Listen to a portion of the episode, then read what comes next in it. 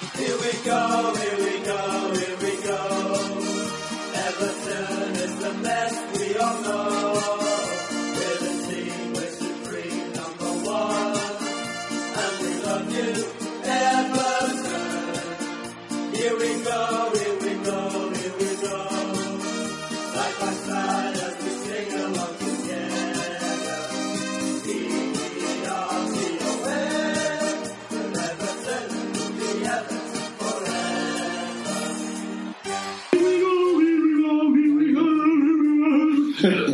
Ya estamos otra vez en 343, el programa futbolero de radioviajera.com.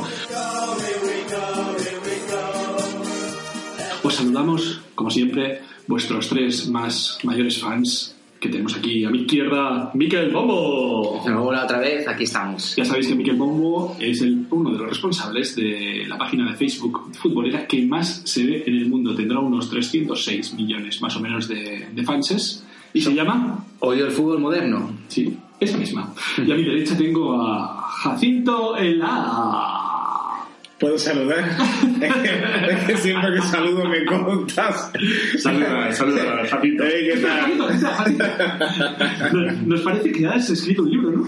Sí, sí, he escrito un libro que ya lleva casi un año. Y- Pero ahora está en la cumbre, tío. Ahora está en la cumbre y es Fútbol B y está en Amazon, sí. Pregúntamelo otra vez. Fútbol B y se puede comprar, espera que me lo apunto. Se puede, se debe comprar en Amazon. Se puede comprar en Amazon. Amazon, eh, ya sabéis que nos debéis tres cuñas publicitarias. Y yo soy Julio Arriaga, el artista, uno de los más guapos del mundo, pero mi humildad no me deja expresarlo. Hoy, en 343, nos vamos a una ciudad brasilera. Oye, tenéis que hacer ahora la música brasilera con...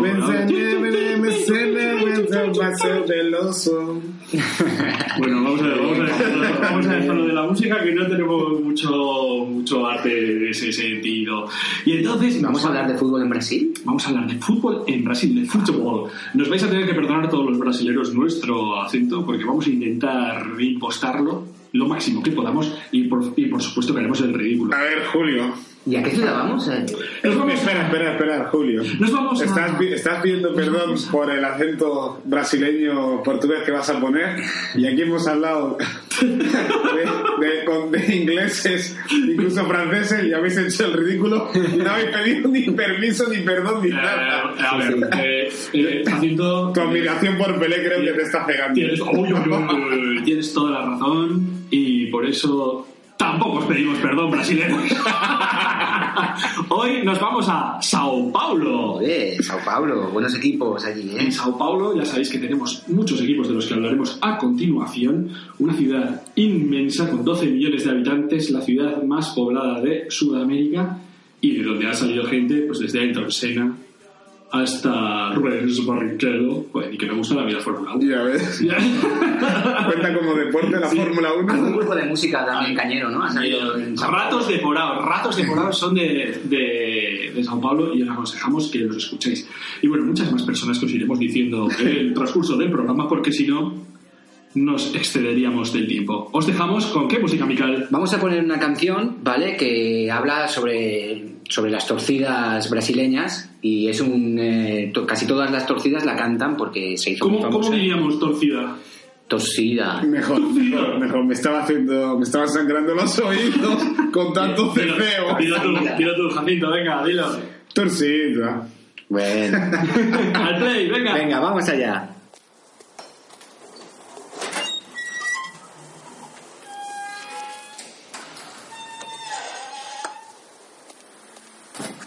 Um, é um ramo da arte.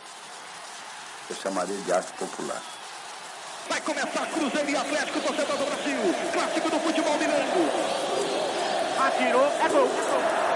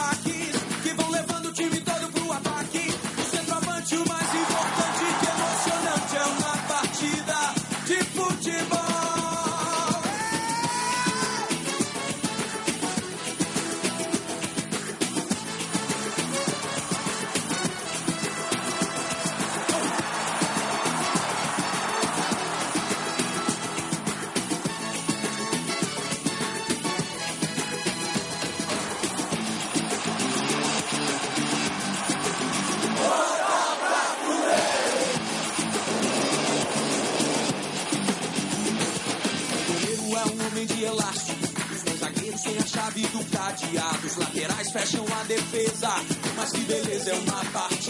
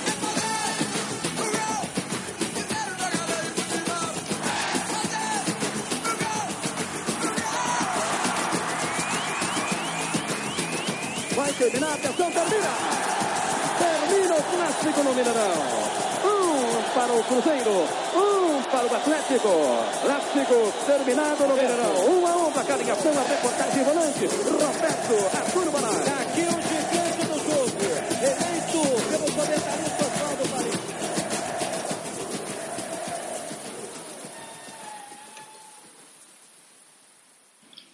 Ya estamos aquí otra vez, 343, el programa futbolero de radioviajera.com.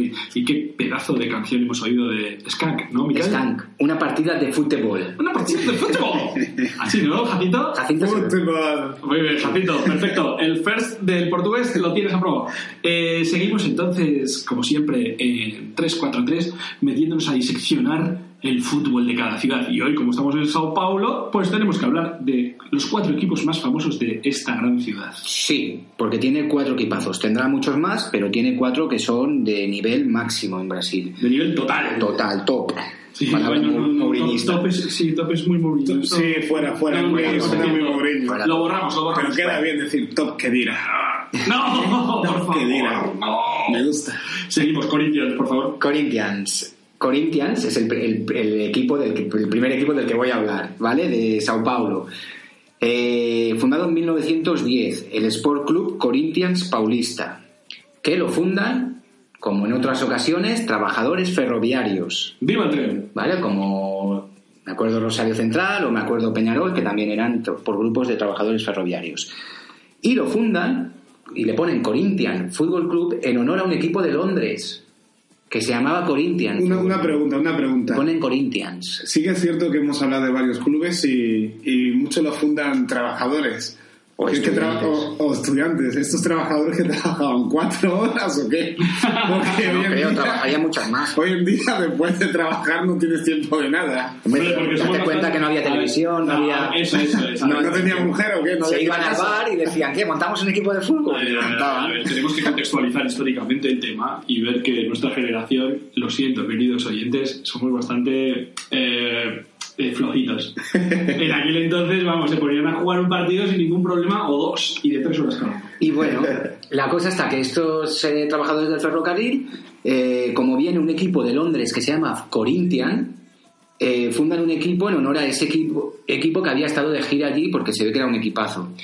Y este equipo, Corinthian, eh, bueno, se extinguió en 1939, se fusionó con uno que se llama Casuals de Londres y en la actualidad existe el Corinthian Casuals, que es un equipo de, será ama- semi-amateur, digamos.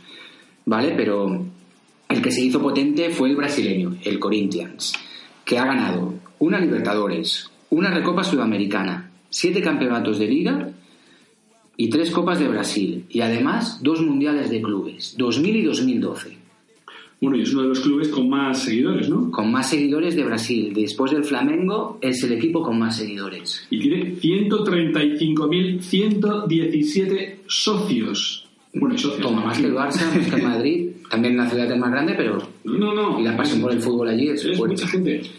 ¿Y cómo va vestido el Corinthians? En, en un principio iba color crema como el, el equipo de Londres, el Corinthians de Londres, pero claro, Ya no hay equipos color crema, ¿no? Menos cuando a Nike le da por vestir al Barça de, de colores extraños. está, exacto, está eh, en, México, el, eh, el América va como crema y azul. Eso está mal, eso está, está mal, porque el color crema me recuerda a unos zapatos que tenía yo y mi novia se reía de esos zapatos Sí.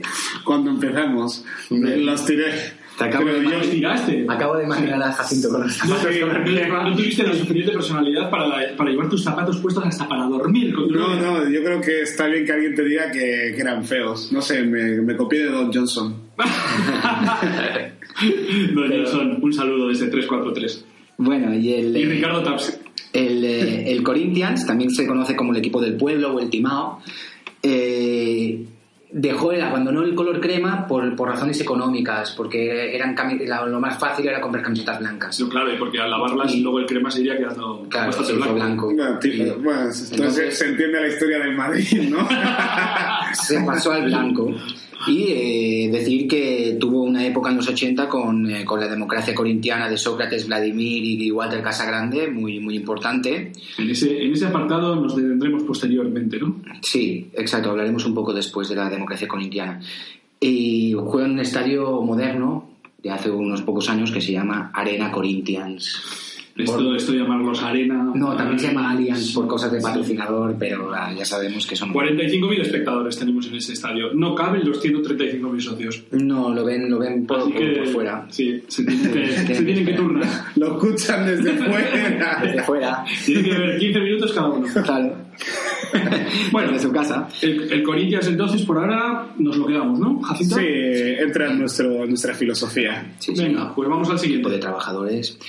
El, el siguiente es el Santos. El Santos Fútbol Club, porque Santos es de la ciudad de Santos, pero está en el estado de Sao Paulo. Ahí habrá, seguro que habrá los típicos de, de Sao Paulo capital que digan, ah, los de Santos no son nosotros nuestros. Bueno, Pero sí. sí. Y se fundó en 1912, un 14 de abril, día republicano. Mira, ¿Vale? Eh, por tres deportistas de Santos, de allí de la ciudad, y que casi le ponen de nombre Concordia al equipo, porque se había sido un, un equipo, había habido un equipo anterior que Pues se no está mal, ¿eh? Concordia. Concordia. el Concord. Concordia. Y vestía El azul, blanco y, y dorados. Esas camisetas que les da por- a los brasileños por poner una rayita finita entre las dos franjas. Y, y eso era más Y barato que es hacer guay. la color crema. Pues no lo sé, pero les gustaba hacerlas así. Y este, en un principio iba azul, blanco y dorado. Y pasa lo mismo que con Corinthians. Por temas económicos se pasaron al blanco. Sí, pero Santos directamente para el blanco, claro. Sí. Y bueno, eh, el, el Santos fue el primer equipo del mundo en superar los 10.000 goles. Oh. Y no los marcó todos Pelé. Bueno. Y tampoco los contó él ni los Mario. sí, Ya, ya- ya sabemos que Pelé Si cuenta los contó goles. Pelé, bueno,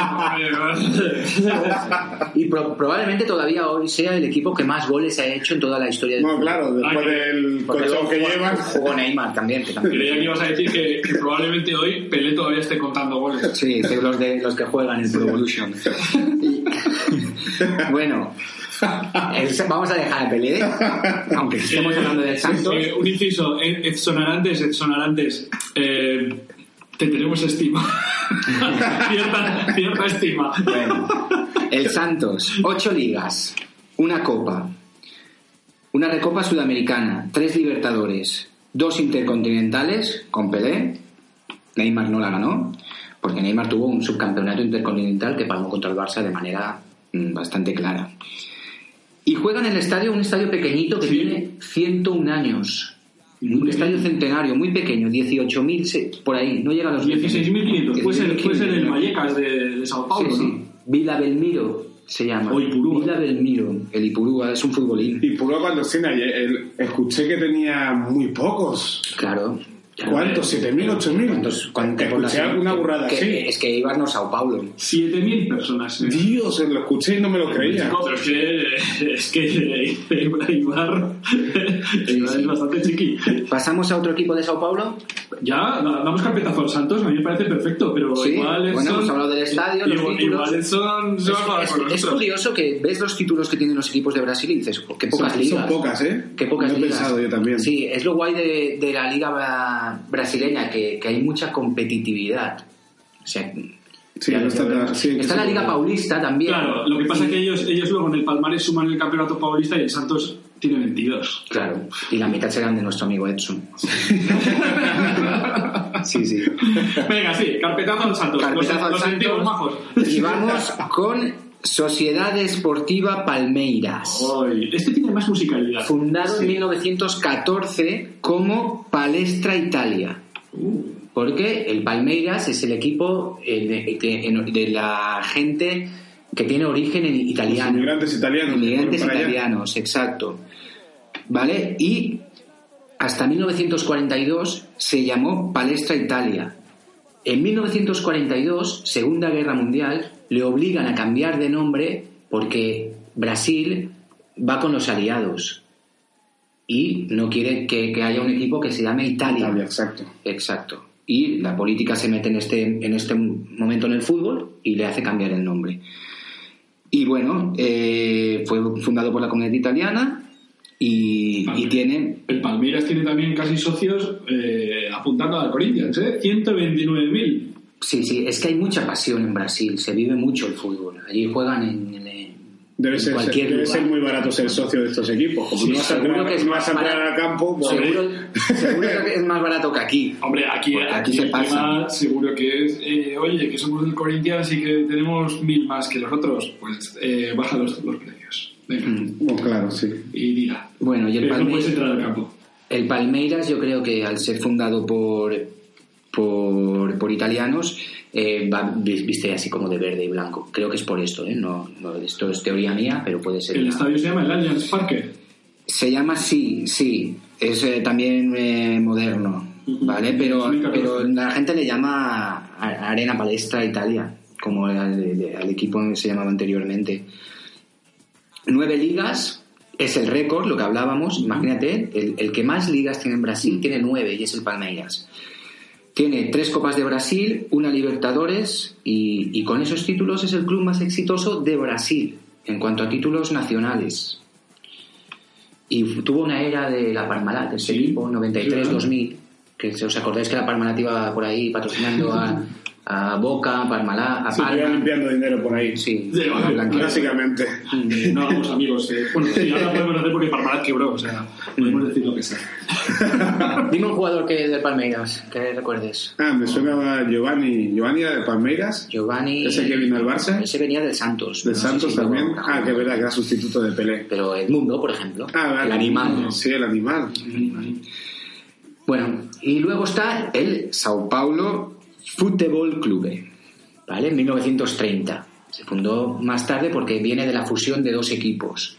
Uno, el Club Atlético Paulistano, que desaparece y los futbolistas que jugaban en Paulistano con otros futbolistas del Las Palmeiras, que no es el Palmeiras, fundan el Sao Paulo da Floresta, que se llamaba así en sus orígenes. Sao Paulo da Floresta.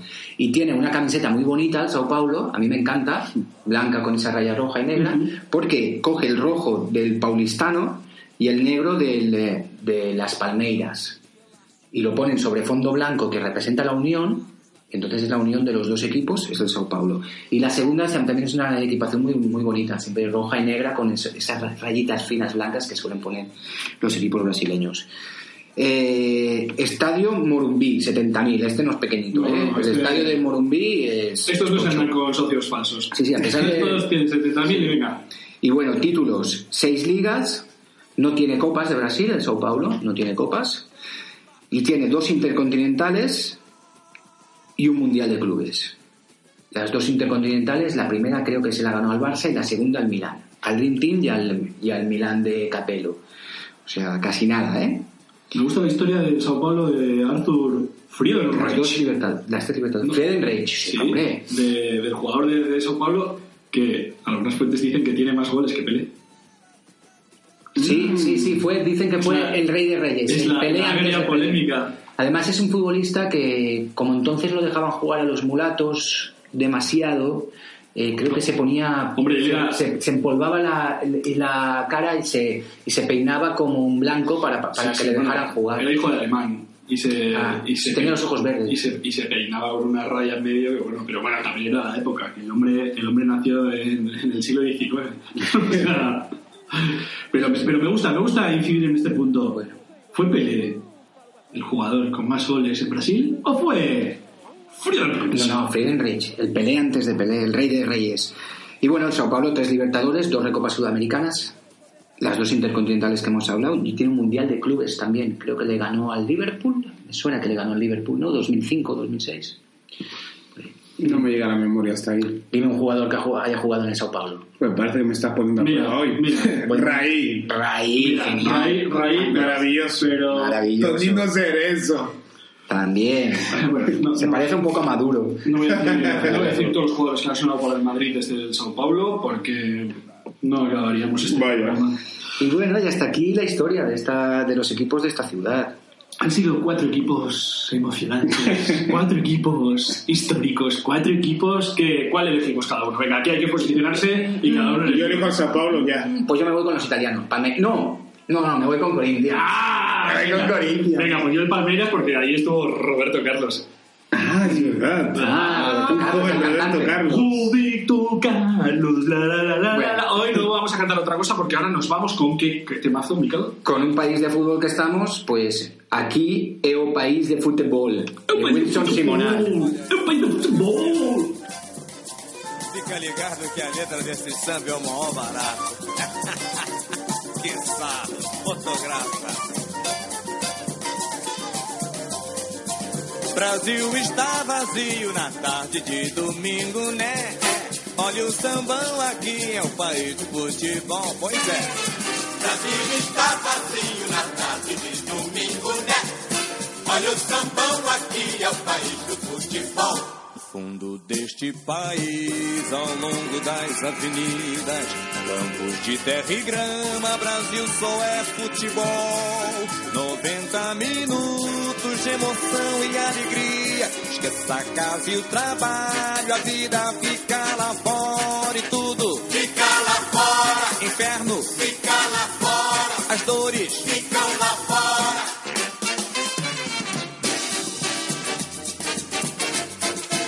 Brasil está vazio na tarde de domingo, né? É. Olha o sambão aqui, é o país do futebol. Brasil está vazio na tarde de domingo, né? É. Olha o sambão aqui, é o país do futebol. Fundo deste país, ao longo das avenidas, campos de terra e grama, Brasil só é futebol. 90 minutos momentos de emoção e alegria. Esqueça a casa e o trabalho, a vida fica lá fora e tudo fica lá fora. Inferno fica lá fora e as dores ficam lá fora.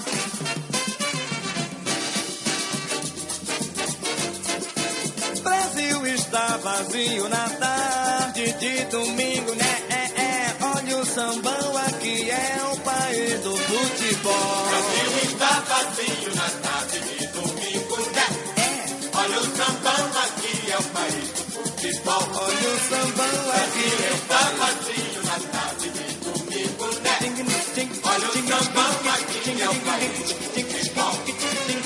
Brasil está Habéis escuchado a Wilson Simonal. con- Sí, ¿Cómo sí. se llamaba la canción, Miquel? Porque yo ya estoy Aquí de, de- el brasileño. Aquí é o país de fútbol. Aquí es un país de fútbol. Así, Te cuesta poco hacerlo. ¿eh? bueno, ya sabéis que seguimos en 343, el programa futbolero de radioviajera.com y nos vamos a adentrar en la sección por la que más nos pegáis eh, los emails, porque últimamente nos decís que por qué no metemos a este jugador, por qué no metemos a este otro, por qué no metemos... Pues porque nosotros somos los entrenadores, ¿vale? Claro. Por eso mismo. Y entonces esto es el once histórico. Sí, el once histórico que cada vez me cuesta más de hacer porque, claro, yo sé que, que a mí me molan los que llevan bigote, a ti te molan los, los que llevan melena al viento y a Jacinto le molan los negros.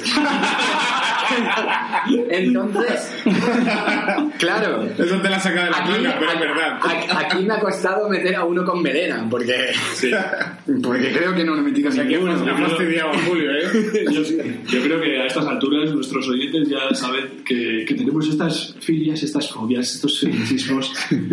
Pero bueno, vamos a, vamos a ir ya mejor con el con Vamos, el once, porque si no nos empezamos a, vamos con a enredar en cosas raras. Vamos con el porterito, que en Sudamérica ya sabéis que hay muchos porteros goleadores, ¿vale? Pero no ninguno, ninguno ha goleado tanto como nuestro protagonista. Rogerio Ceni. Oh. Te iba a decir que porterazo, pero en realidad por, de porterazo. Como portero sería, sería discreto, ¿no? Na- Nadie lo recuerda por sus paradones. Lo recordamos por su por ser un maestro lanzando faltas y penaltis. Eh, ¿Sabéis cómo aprendió a, a chutar también las faltas? Practicando. Practicando, claro, practicando. No, no llevaba fútbol natural de, de- de juego de pies. Jugaba bastante bien con los pies, pero no era un, un, eh, no chutaba fuerte. Y el entrenador de- del Sao Paulo le decía, oye tío, te voy a poner, te voy a poner en el centro del campo un balón y tienes que intentar darle al larguero, tienes que llegarla a portería, ¿vale? Y cada- en cada entrenamiento después se chutaba, tenía que chutar 500 veces a chutar al larguero. Claro, a base de entrenamiento, al final la ponía en el larguero, no, la ponía donde quería. Sí, 500 veces. 500 Aquí los brasileños hinchan el número de socios, Sí, a mí- el número de tiros. Mira que no parece Twitter. A mí mi profesor me, me enviaba a copiar 500 veces. Eh, Pues ya me hubiera podido enviar a, a chutar 500 veces. Mira que mejor- son algunos futbolistas. Sí, ¿eh? sí. No- Bueno, es, eh, Rogerio Ceni es un eh, one-man club, No. ¿vale? Hostia, esto se Palabra ve- moderna se ve poco. Para decir que se ve poco, pero se ve más poco, yo creo, aún en Brasil. Un futbolista en Brasil. y más poco aún con las décadas que estuvo. Claro, él, él empezó en los 80 o a, o a principios de los 90 y jugó hasta ayer, porque, porque se retiró con 46 años, creo que jugó hasta el grande. 2016 o, o Qué barbaridad. 2015. Barbaridad es meter 128 goles, 128 goles de lanzamiento. Poca broma. ¿eh? Eh, ganó la Libertadores del 92 y 93 y, la del nove- no- y el Mundial de Clubes de 2005, como habíamos dicho antes. Y fue campeón del mundo 2002, pero no me parece que no era el titular. ¿no? De Bueno, Brasil. no le importa. ¿Tal Marcos o...? Bueno, de todas formas, eh, nuestro equipo no se caracterizará por el portero, por sus paradas, pero probablemente marque un gol. Sí, y otro dato, es el jugador que más partidos ha disputado en un mismo club, superando a Ryan Giggs. ¿Vale? Espera, espera, porque en este 11 le dejaríamos a Ruggiero tirar las faltas Las o, o faltas... que la- o que las tienen nuestros siguientes. Hombre, aquí hay algún buen marcador de faltas. El que sí que no va a tirar las faltas es nuestro lateral derecho. No, el número, es- el número dos, Claudemir Vito, Dios. Estoy por- conocido estoy- como la castaña que fichó Mendoza para el Real Madrid. Y lo dijo el propio Ramón Mendoza. Cuando llegó al Madrid dijo, hemos fichado una castaña. Bueno, cuando llegó, no, cuando llegó dijo que menos mal que hemos fichado a Víctor y no a Cafú, porque Víctor nos va a sacar de todo el problema después de la retirada de Chendo. Es lo que pasa... Y lo que fue aquello eh, fue un drama Creo que jugó tres partidos solo con el Real Madrid. Sí, y, y fueron interminables. Es que antes del YouTube te tenías que fiar de lo que te decía. Sea, tú enviabas a un ojeador allí y, te- y a lo mejor el ojeador eh, estaba en Brasil por otras cosas y te decía, no, sí, sí es mejor que Cafú. O si no, el propio club te decía, no, tenemos a uno mejor que Cafú. Venga, fíchalo y verás. No, fue increíble, ¿eh? porque, porque el hombre además no, no acabó ni la temporada. No, Fue algo parecido a lo de secretario. Fue... en carnavales se fue para allá. Es bastante normal. En carnaval, El sí. secretario no terminó la temporada, sí, ¿no? Secretario ya dejó de jugar desde que llegó Panucci y se acabó secretario para toda la vida. Sí, pues sí que se hizo eterno lo de secretario, ¿eh? Joder, ya te digo. Pues imagínate a mí. Pues, pues el, amigo, el amigo Claudemir Vítor tiene mala fama, digamos, en España, pero es muy reconocido en Brasil. ¿eh? De hecho, fue titular en la Intercontinental que, que el Sao Paulo le ganó al Barcelona. ¿Vale? Formó parte de aquel, de, aquel, de aquel equipo y jugó hasta 2010. Jugó mucho tiempo Muchísimo. Vítor en, eh, a fútbol. O sea, por nuestra banda derecha haremos aguas. ¿Qué tal por el centro de la defensa? Por el centro de la defensa me tengo que pasar al número 4 o, va- o vamos al lateral izquierdo. No, al lateral, venga, seguimos con Sí. el lateral izquierdo para dar una Al de, número cal, tres. una de cal y una de arena. venga. Es un número 3 que, claro, cuando uno piensa en el número 3 de Brasil, lateral izquierdo, pues piensa en Roberto Carlos. ¡Roberto Carlos! Ese sí que es un genio. Buah, impresionante cómo chutaba las faltas. Yo creo que a Rogerio Ceni lo ponemos en la portería que no se mueva de allí y que la defenda bien, porque tenemos a un especialista. Yo creo que no, eh, pocas faltas he visto como aquella que lanza Roberto Carlos. Hombre, que las leyes de la física. Yo creo que es la mejor falta que he visto en, en mi vida. Sí, posiblemente yo también, ¿eh? Aún me la pongo en YouTube por las noches a veces. Yo no, ya estoy asqueado de verla tantas veces. No, pero Roberto Carlos tenía otra- otra característica en las faltas que la gente obvia, que también te- las tenía tocadas. O sea, yo recuerdo muchas faltas de Roberto Carlos cerca del área que... ¿Te acuerdas una contra el Bilbao? Joder, contra el Athletic. No digas el Bilbao.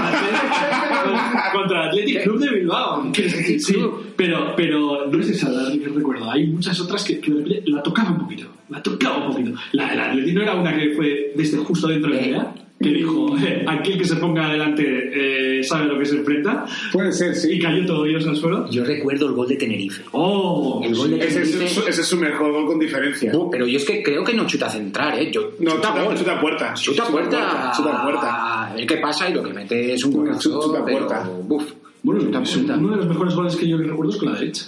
En una Supercopa Europa. ¿De rollo Sergi Barjuan? No. Sí, sí, no, sí no, tocadita, tocadita, tocadita ahí a la escuadra. Creo que, que la pareja además se la hace Guti. Pues sí. Me suena ese gol. No, pero no, no, creo que sea. suelo su ver partidos del Real Madrid a veces. pero Roberto Carlos, que eh, hay que recordar también que en el Inter. jugó en el eh, Inter. el, central- era- el el, el lumbrera de Roy Hodgson le, Sí. quiso, le quiso poner primero de central. Sí, de y después de extremo izquierdo, que él le decía: Necesito más campo que se me queda Bueno, corto. yo en el Pro lo metía de delantero centro. Y mucha gente hacía eso porque lo- era muy fácil. Mucho y Se- te girabas y chutabas. Y, y entraban. Pues Roy Hodgson se le perdió también, y mira lo que hizo. Y bueno, Roberto. Carlos, Atlético Mineiro, Palmeiras, Inter, Real Madrid, Fenerbahce, Corinthians, Ansi Russo. Y Se retiró hace cuatro días. Y también, ¿eh? 307 hijos. Que se sepa. 307 hijos y subiendo. sí, sí. Bueno, y ahora sí, el, eh, El central, el central rompedor. el central rompedor, un armario. En el número 4, Américo de Conceição Clever, Clever Américo. Sí, ¿Vale? Acota, acota, que ha habido muchos clevers. Sí, uno que juega en el Logroñés. Es que me gusta poner gente que juega en el Burgos, en el Logroñés, en Albacete, porque, tío, es, es morriña. Y Clever sorprendió a todos porque, wow, te veías ahí a un tío en, en el Logroñés, estaba amazado, ¿sabes? Sí. Estaba amazado y podía jugar el solo en la defensa porque lo barría todo. Jugó en el Logroñés del 91 al Si 93. tenía que barrer en la gauna. Con el barro, el las- barro que había. Las gaunas yo creo que no tenía césped porque pasaba él. Sí. Por ahí.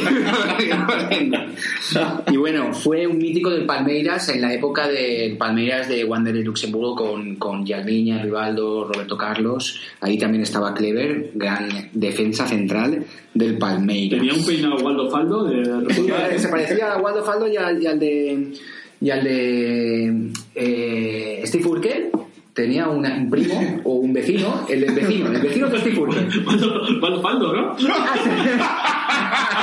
Estaba ya- Joder. Claro, es ese? sí, sí. Claro, has estaba yo con que Waldo Faldo, es que estaba con que Waldo Faldo era el amigo No, del príncipe de Belén. Está, está muy ¿Qué bien. pasa? ¿Todos los negros te parecen igual o qué? Está- Sí, estaba con Jazz, tío. Estaba con Está, Jazz. está- está muy bien explicado porque, Estaba porque eh, entre nuestro más de, de 3 millones ya de, de oyentes tenemos gente un poco más joven que nosotros y puede ser que les parezca este Steve Urkel como de personas mayores. Sí, los millennials hablar de sí. fútbol, no de series. Los millennials creo que no se reían tanto con Steve Bueno, no sé. Eh, Bueno, vamos, vamos. ¿Cómo, se llama, cómo se llamaba el, el comisario de Steve? Carl Winslow. Carl, Carl, Carl, Carl, pero decía Carl. Era horrible. A mí, me, a mí me gustaba la novia de Steve. Uh. Seguro que si la ves ahora no te gusta. Pero bueno, el, potrillo. Alto, alto, minuto de silencio, murió. ¿Otra vez? No, murió la actriz. No. Guau, no lo sabía. No, no, en serio. Uf, vaya cortarrollos. Pido Fa- disculpas. familia, familia, si nos estáis oyendo, la familia de la actriz de... Hostia, el Porque- cortarrollos era yo con mis historias tristes, tío. No, no, va- vamos a ir al centro del campo ya. Vamos al centro del campo porque hay mucho centro del campo. He hecho una táctica rara. Podemos podemos jugar con un 3-6-1. Oh, 3-6-1. ¿Vale? Cuadrado mágico incluido Wanderlei Luxemburgo. Hombre, el cuadrado mágico hay que meterlo como sea. Pues mira, empezamos por el primero del cuadrado mágico, el número 5. Junino Paulista. ¡Yo niño! El que chuta las faltas, no, el otro, el del Atlético de Madrid. Bueno, también chuta faltas, ¿no? Bueno, seguro. Sí. Pero en este clu- eh, equipo no le vamos a no, en este equipo está a la cola. Es también conocido por ser amigo de Michel Salgado. ¿Sí? ¿Te acuerdas? Ahora sabes que Junino es. Todo el mundo sabe, tío. Se Hombre, mandan, es- se mandan postales Creo- de felicitación navideña cada año. Creo que no lo expulsó o, o, o ni pitó falta. Qué Hombre, desastre. falta, yo creo que sí, ¿no? Qué desastre. Yo creo que amarilla, eso sí. Creo que la polémica Sí. fue por amarilla, pero no. Y, y lo lesionó un montón de tiempo. Yo creo Bueno, que lo lesionó le y le partió, y le carrera. partió la carrera, sí. Estaba haciendo un, un- un temporadón con el fue, ¿no? Fue, sí, una tríada de estas, ¿no? Este está siendo el programa más triste de, de No, todos. no, no, triada no, no, fue el tobillo, ¿eh? To- Tobillo, Sí, sí, sí, tobillo, tobillo y se dobla, que la imagen Sí, le partió el tobillo entero. Y bueno, un super futbolista que, que hasta que se cruzó con el amigo Michel, que le truncó, y luego lo, lo volvió a intentar, pero tuvo la mala suerte de que le tocaron entrenadores italianos en el Atlético de Madrid, porque él venía avalado por Antic. Mm. Pero luego eh, Ranieri y Saki- Arrigo Sacchi no contaron con él. Porque a lo mejor hubiera venido otro, otro antico, otro, eh, otro entrenador que hubiera apostado por otro fútbol y sí que hubiera tenido sitio, pero se tuvo que volver a Brasil, Buenísimo. aunque luego estuvo otra vez en el Boro y en el Celtic, pero Palmeiras, Palmeiras Sí, el Middlesbrough tampoco... estuvo- él, venía del Sao Paulo, del Sao Paulo primero al Middlesbrough, del Middlesbrough al Atlético de Bueno, y Madrid. se fue a Australia, fue de los, de los primeros que se fue allá ¿Ah, sí? A atracar. a, a- bueno, a- Bueno, ahí no, pagan, ahí, no, ahí no pagan tampoco tanto. Mm, no sé. No, en Australia no, no son tontos, tío. ¿No? Nada. Bueno, para poder vivir, bueno, por lo que cobran. Sí, pagan decente, pero no. Sí, que está caro el país, ¿eh? Bueno, el número 6. Número 6. Si, eh, si el número 5 era amigo de Mitchell, este es amigo de Mostoboy. Yalmiña. Yalma Feitosa Díaz. estoy absolutamente en contra de darle el número 6 a este y darle el 10 a quien igual se lo vas a dar, que no estoy seguro que se lo vas a dar. Bueno, yo, yo, Me adelanto, me adelanto. yo se lo voy a dar porque al número le- 6 a Yalmiña. le queda y- mejor el ocho, Y, pero y bueno. aunque lo he puesto en el 11 porque no me gustó una cosa que hizo que fue darle un cabezazo a Irureta. Ya, no, eso estuvo para mí muy mal, porque Muy mal. Jao, dentro de toda su religiosidad, para mí es un Sí, pero habría, habría que preguntarse cómo un jugador puede llegar a darle un cabezazo a un entrenador. No sabemos toda la verdad, ¿eh? ¿Cómo? Hombre, Porque pero- para llegar a darle un cabezazo a un entrenador, eh, vosotros mismos, para darle un cabezazo a cualquier persona, tenéis que llegar muy lejos, ¿eh? A ver, a ver, a Tiene ver, que haber pasado algo ahí. Ver, no, no compares. Tú has sido Eh, la, historia, la historia de Yalmiña, el hijo mimadito de su padre, una estrella del fútbol que llega a Coruña, es más mimado que nadie y que sale de fiesta, da igual y tal. O sea, la, la historia viene de lejos. O sea, aquí el problema es Yalmiña, no hay Lureta. Que sí, que Lureta era un pedazo de pan y no se la devolvió. Vale. Que llegase Luis Aragones, le da un cabezazo y Luis Aragones le pone la cabeza en, En Australia. en vivo. Pues también. Pero. Bueno, Ay, Yalmiña- Es verdad, esta parte de Yalmiña igual le, le metemos en la lo, lo recordamos más por, por ser omago del balón, porque tenía un control del esférico total y esa, esa cosa que hacía. Es que fue un que, que- detrás. pero podría haber sido muchísimo mejor. Claro, pero si hubiera estado en otro equipo. Yo, Bueno, yo le, es que en otro equipo no lo habría yo permitido. le recuerdo, le- Exacto. le, recuerdo un, pan, un panencazo en San Siro, en una victoria del Depor. Ah, sí, en es verdad, San Siro. sí. Buah, brutal, que dicen, mira, ahora van a ver en San Siro cómo se chutan los penaltis. Y bueno, era hijo, él lo ha dicho, que mi hijo mimado, porque su padre era futbolista, Yalma Feitosa, Yalma Yalma Díaz, Díaz. Yalma Díaz, Yalma Feitosa es Yalmiña. Era defensa, Que jugó, curioso, ¿eh? Jugó en el Brasil del 70, sí era defensa. Yo creo que Yalmiña estaría tan, tan cabreado siempre con la vida porque recibió mucho de su padre. Mm. Le enseñaría a jugar ahí. Eh, Bueno. número 7. A ver, en la parte ya de arriba del cuadrado mágico. Sí, Raí, Oh, el hermano de Sócrates. ¿Es verdad la historia de que nada. calzaba un 32? No, ese era Marceño Carioca, que No, pero- un 28. Pero Ray, Ray, Sócrates y. O sea, Eh, los dos con al- con lo altos que eran, tenían el pie muy pequeño. Wow. Hermano de Sócrates. También ponía bien las faltas, ¿eh? Al, al Barça en Intercontinental le Qué una guapa. Ray, Ray sonó para el Madrid tantas veces. Sí, sí. Tantas veces me ilusioné ¿Sabéis- escribiendo en, sabéis en mi colegio como Ray formaba parte de esa media punta de Madrid. Sí, sí. Y no. Fichaje PC Fútbol también. ¿Y sabéis eh, un, un dato de Raí? Mm, Una anécdota. Bueno, Mm, Cuéntala. Fue abuelo con 33 años. Oh, Dios. ¿Qué te parece? O eh? sea, padre con 15. ¿Qué te parece? 33 años y abuelo. Sí, sí. Bueno, esto en Y Brasil. es el ídolo de la infancia de Kaká. Kaká él tiene como ídolo a Raí. Y bueno, Raí jugó Botafogo, Sao Paulo, Paris Saint Germain y Sao Paulo. Pena que no vino a Madrid. Número 8. Voy a preguntar a, a nuestros becarios a ver qué, qué pie calzaba. Luego os lo digo. Vale. Número 8.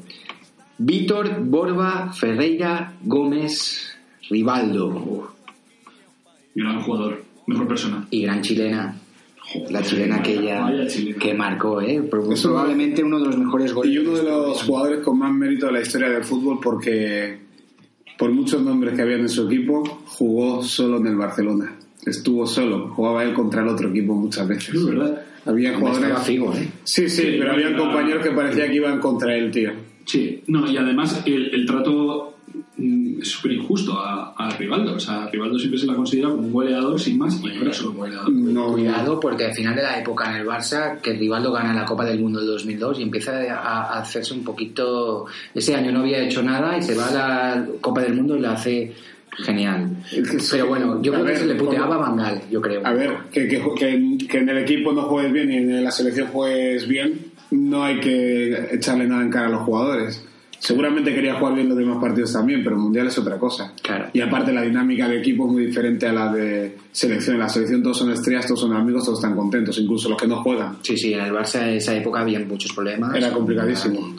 Atención, nos dicen nuestros becarios que Ray y Sócrates tenían el mismo pie. Midiendo 1,88, calzaban un 37. ¡Wala! La de Pero- pasta que pero- ahorraron comprando zapatillas, Pero- ¿eh? pero- pero vamos a ver. Como eran hermanos y tenían el mismo pie, se las cambiaría. Pero- Y aparte siendo tan pequeño, no, es más barato. Es imposible. 37, Ah, ni, mi, ni mi mujer tiene el 37, tío. ¿Cómo se podía mantener de pie? Sí, ¿No será esto Corriendo. como, como lo de los 160.000 socios? Sí. Bueno. A ver si Oye, Hay mucha leyenda en Brasil, estamos todos, viendo, ¿eh? Todos los, historias. los oyentes eh, de Brasil de 343 radioviajera.com que tengáis zapaterías en Sao Paulo, mandadnos eh, una factura de la compra de los zapatos de Raí o de Sócrates. Gracias. Mm, A mí me gusta de, de Rivaldo, volviendo a Sí, Rivaldo, claro, claro. eh, que es una historia de, super- de superación también, porque creo que un médico le diagnosticó que no era apto para el fútbol, porque sabéis, la- ¿os acordáis las piernas que Sí, tenía arqueadas? sí, sí. Era así como Zambo, ¿no? Se dice que tiene una más larga que la otra y tal. Y al final, Parecía que iba a dejar el caballo en la puerta. no, no es que no podía jugar al fútbol, es que No, jugó no. en equipazos como el Barça, el Milan, jugó hasta hace poco también, porque estuvo, Sí, estuvo porque- en la época de Atenas, en Porque, Olympiacos. porque jugó, jugó en equipazos, pero después se fue a, a países extrañísimos. Angola, se fue a Angola, Uzbekistán, países un poco...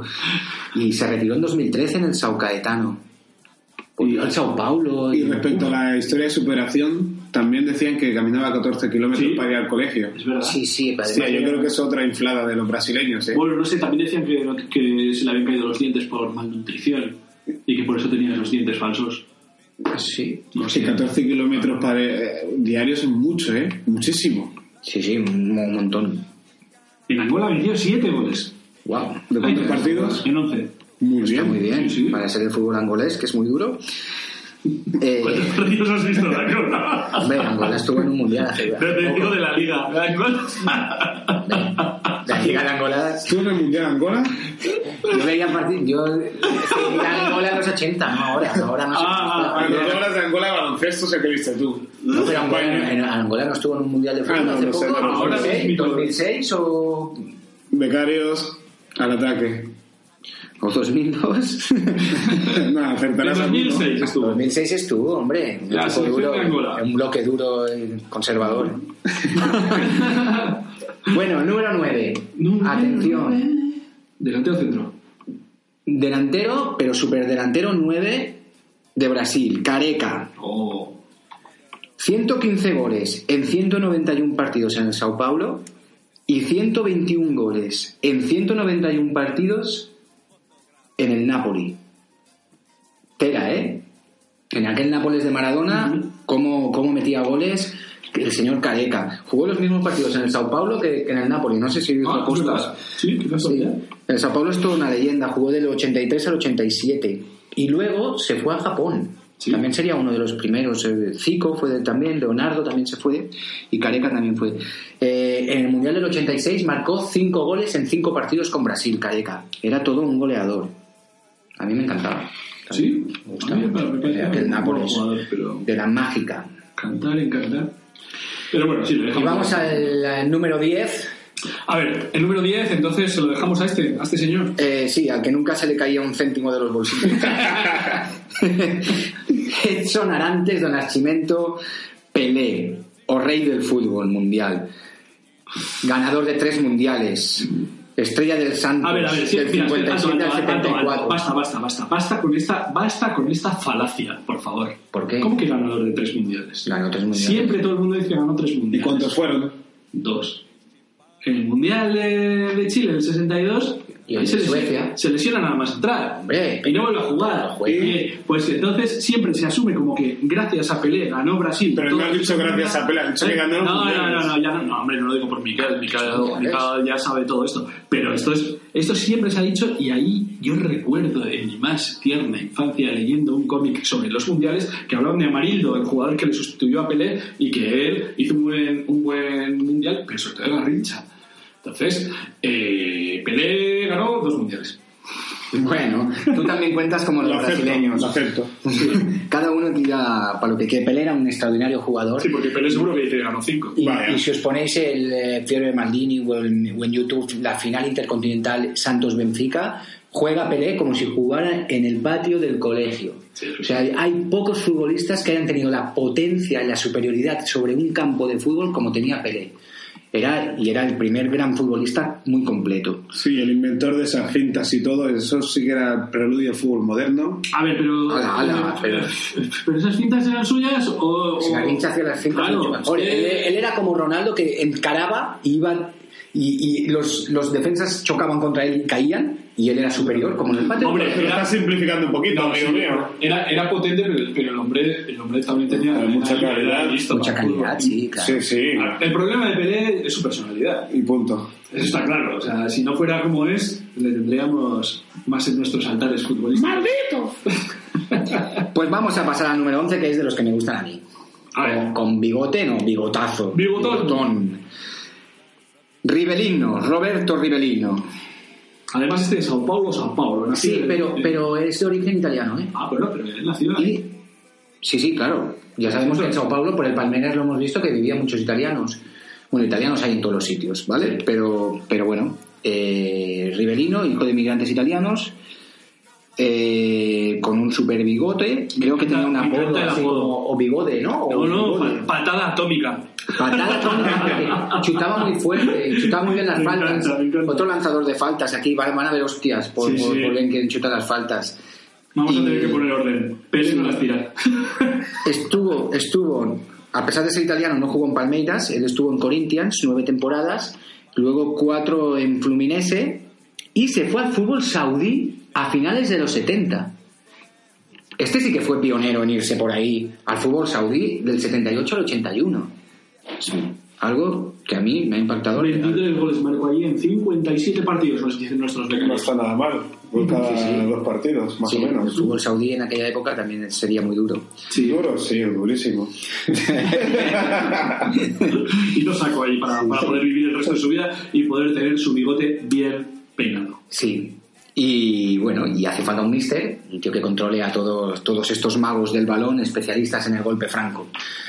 todos, todos especialistas. Menos Víctor, pobre. Víctor también, que la chute. Bueno, eh, Tele Santana. Ah, Tele Santana, sí, no, no he puesto al cuadro mágico, no, lo quiero ver por aquí. no me lo pongas, por No, favor. Eh, el técnico de posiblemente la selección que mejor ha jugado a fútbol o más recordadas eh, en los mundiales, que fue la Brasil del 82. Que no hace falta ganar. Claro, Que no hace que te falta- recuerden, no hace falta ganar, Jacinto.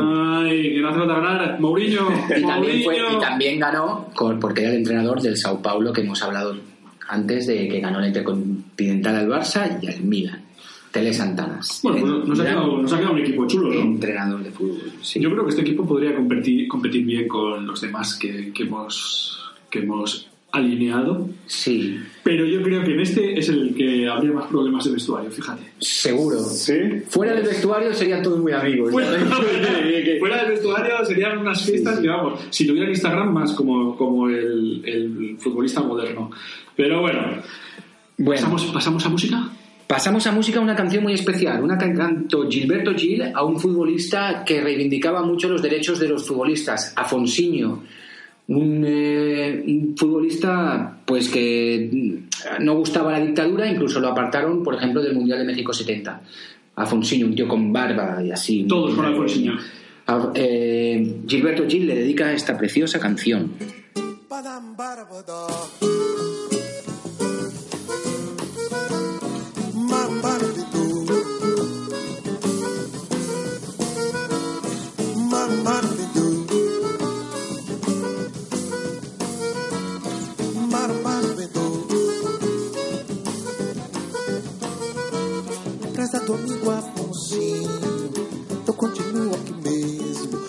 aperfeiçoando o imperfeito, dando tempo, dando jeito, desprezando a perfeição, que a perfeição é uma meta, defendida pelo goleiro que joga na seleção. Eu não sou Pelé nem nada, se muito for eu sou um tostão.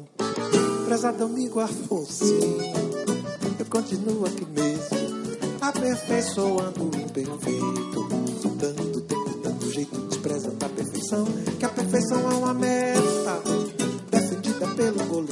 joga na seleção. Eu não sou Pelé nem nada, se muito for eu sou tostão. Fazer um gol nessa partida não é fácil, meu irmão. Ave de B.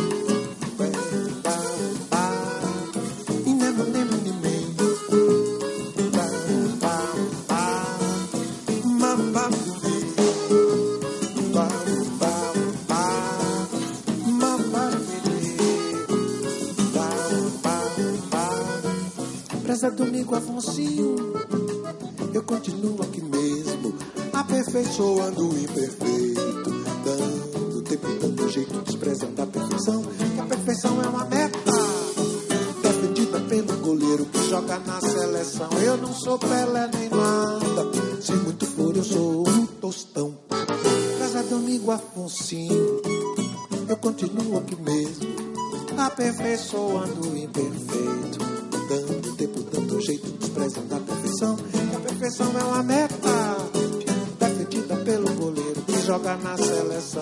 sou Pelé nem nada, se muito for sou um tostão. Fazer um gol nessa partida não é fácil, meu irmão.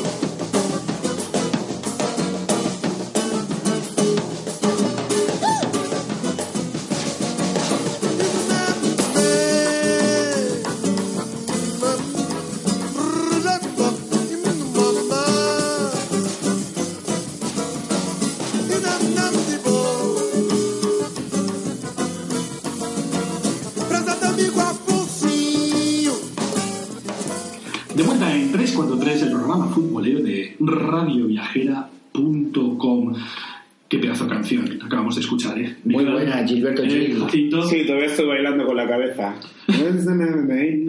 Bueno, Alfon- Alfonsillo por ahora entonces lo adoptamos como nuestro jugador favorito por ahora de, de Sao Paulo, ¿no? Del programa de... Sí.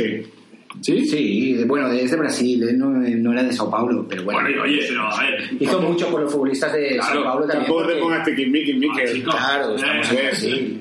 Bueno, aprovechamos además que hablamos de, de una canción, de una temática con ganas, para meternos en fútbol, el undécimo arte, la sección en la que nosotros reivindicamos, ¿qué reivindicamos? Que el fútbol es parte del arte, ¿no? Escultura es arte, claro. Es vida. Fútbol, cultura, fútbol, vida, fútbol, arte.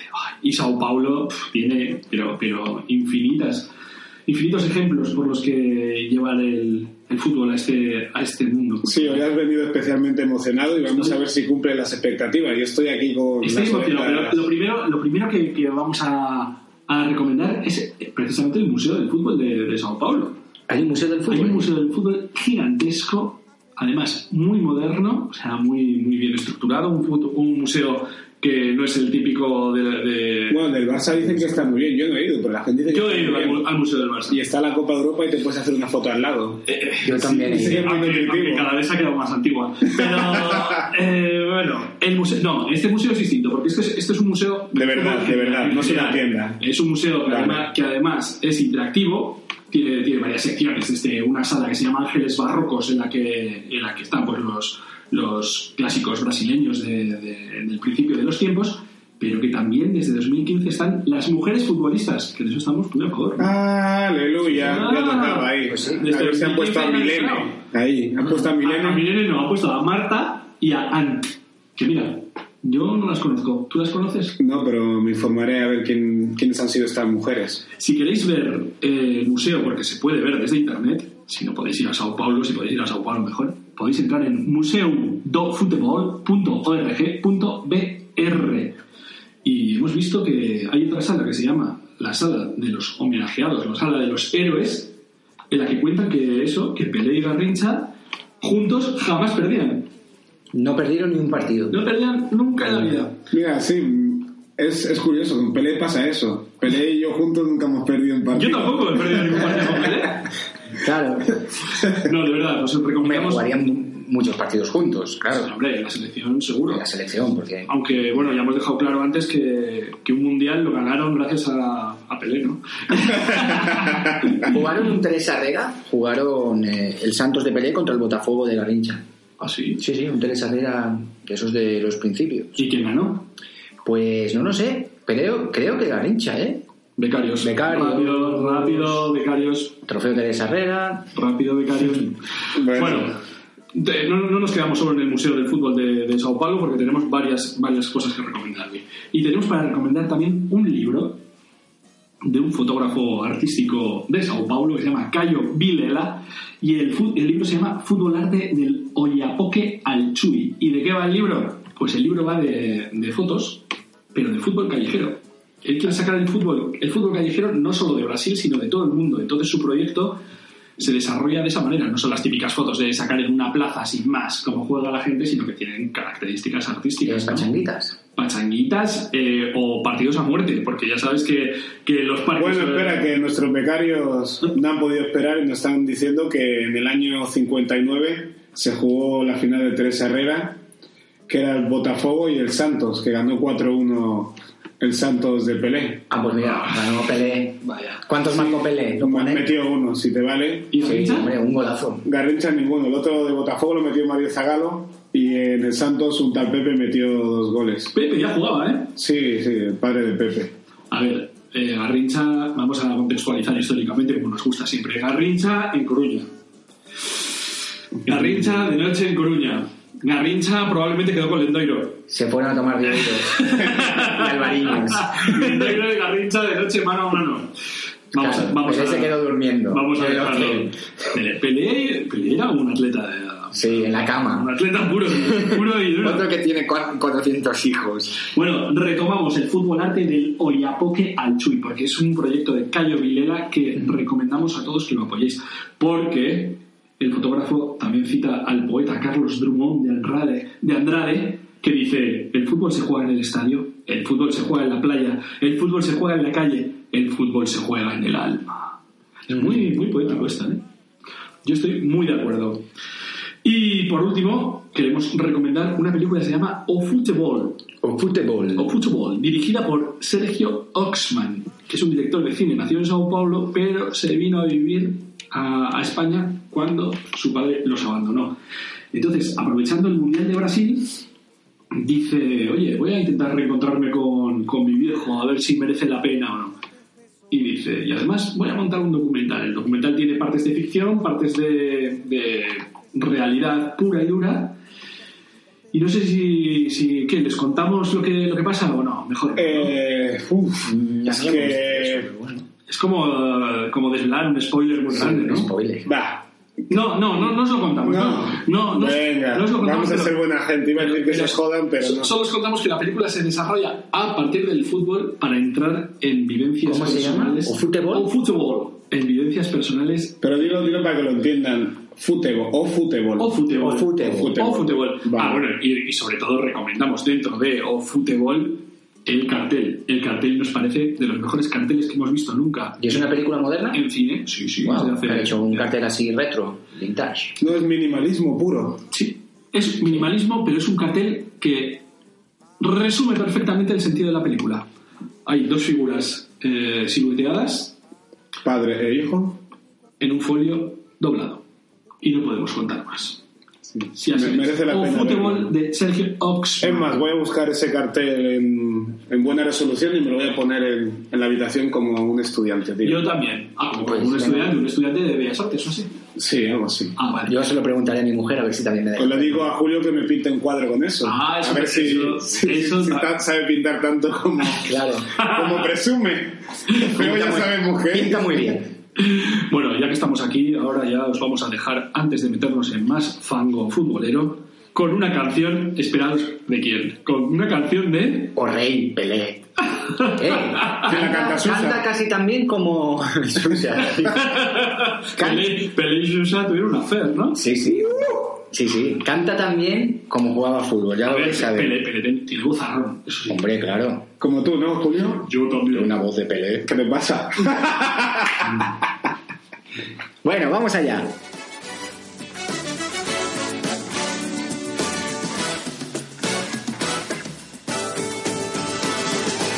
Basta olhar pro horizonte pra uma nova esperança despontar.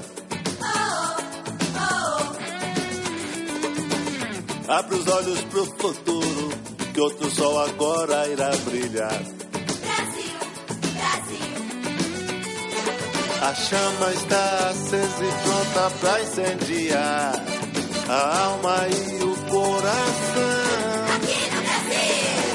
As nações do mundo prontas pra celebrar amor e muita paz. Unidos somos mais e é um novo tempo que a gente avista. É o povo brasileiro nessa conquista. E essa própria gente nunca desista. Nunca desista. Nunca desista. Senhoras e senhores do mundo inteiro, Sejam muito bem-vindos ao Rio de Janeiro. cidade maravilhosa, explosão da natureza. Só gente carinhosa, meu Deus, quanta beleza. Agita sua bandeira, cada um pro seu país. E a festa é brasileira pro mundo ser feliz. Somos só torcida com alegria e emoção. Que esporte é vida, acelera coração. Garra, força e energia, isso dá pra ver. De qualquer canto deste planeta. O grito da torcida vai vencer, pode crer.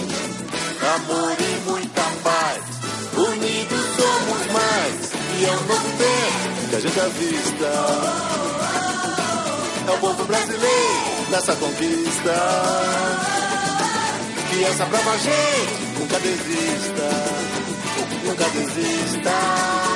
Nunca desista. E é um novo tempo que a gente avista. É o povo brasileiro nessa conquista. Que essa gente nunca desista. Nunca desista. Nunca desista. No maior show da terra, vou dizer pro mundo inteiro. Com muito orgulho, como é bom ser brasileiro. Cada um fez sua parte, tá na hora de brilhar. E mostrar pra toda a gente o nosso jeito de jogar. Vem gente de todos os cantos do planeta. Milhões de bandeiras enfeitando as janelas. Já tá tudo preparado na nação verde e amarela. Vamos lá, minha gente. Respeitamos a todos. Mas vamos acreditar no Brasil, Brasil, Brasil. Menuda canción de, de Edson Arantes, ¿eh? Sí, qué estilaco, ¿eh? A ver, eh, hemos tenido una pequeña reunión durante la canción en 343, ya sabéis, el programa futbolero de, de radioviajera.com, porque Pelé cuando lo vemos así, tete a tete, como que nos cae un poco bien. Sí, es un tipo que engaña. Yo creo que eso ha sido su, su carta de presentación allí donde ha ido, que en las distancias cortas te engaña, pero cuando desaparece de la sala dices, este tío me ha timado. Claro, claro, porque, porque yo le tengo un odio visceral, pero de repente lo recuerdo de Nevasero Victoria y claro. digo, ay, mira, mira a Luis, que se hacía llamar Luis en la película, cómo, cómo toca la naranja. Y de, y de repente ese gol final que casi lloro. No sé, vi incluso la película, no se sé, va a 11 pares de botas o algo así, que hizo con John Houston también después. Sí, también. Ah, otra que también cuando, era 11, a 1 también, que hacían películas buenas. 11 a 1 mundo, maldita sea, pero bueno, es un abuso. Película, Hay una película que se llama 11 a 1 y tiene 11 goles a otro equipo. Películas buenas, ya sabéis que las películas de fútbol, no sé por qué siempre hacen ese plano a los pies mientras conduces el balón. Parece que la está dirigiendo Mateo, Debe- Mateo Kovacic. Eh, Debe de ser muy difícil grabar fútbol. Sí, bueno, claro, tienes que pillar un poco de, de tribuna. No es fácil grabar guerras. Sí. no, yo creo que hace falta un director de cine que le guste el fútbol, nada más. Sí, eso es importante. Pero bueno, ya hemos pasado de- del fútbol del decimoarte y ahora nos vamos a introducir en Fútbol B. Ya sabéis que Fútbol B es la sección de, de 343 en la que hablamos de futbolistas que no cumplieron la expectativa creada en sus orígenes, ¿no, Jacinto? Más bien yo diría que jugadores diferentes, porque las expectativas a veces son muy subjetivas. Y en el caso de Walter Casagrande, que es el protagonista que traigo hoy, pues podemos decir que tuvo una carrera bastante exitosa. Y bueno, no está al nivel de top mundial, pero era un jugador peculiar por sus convicciones políticas y su forma de ser. Era un tipo bastante bohemio y que no aceptaba todas las reglas del sistema.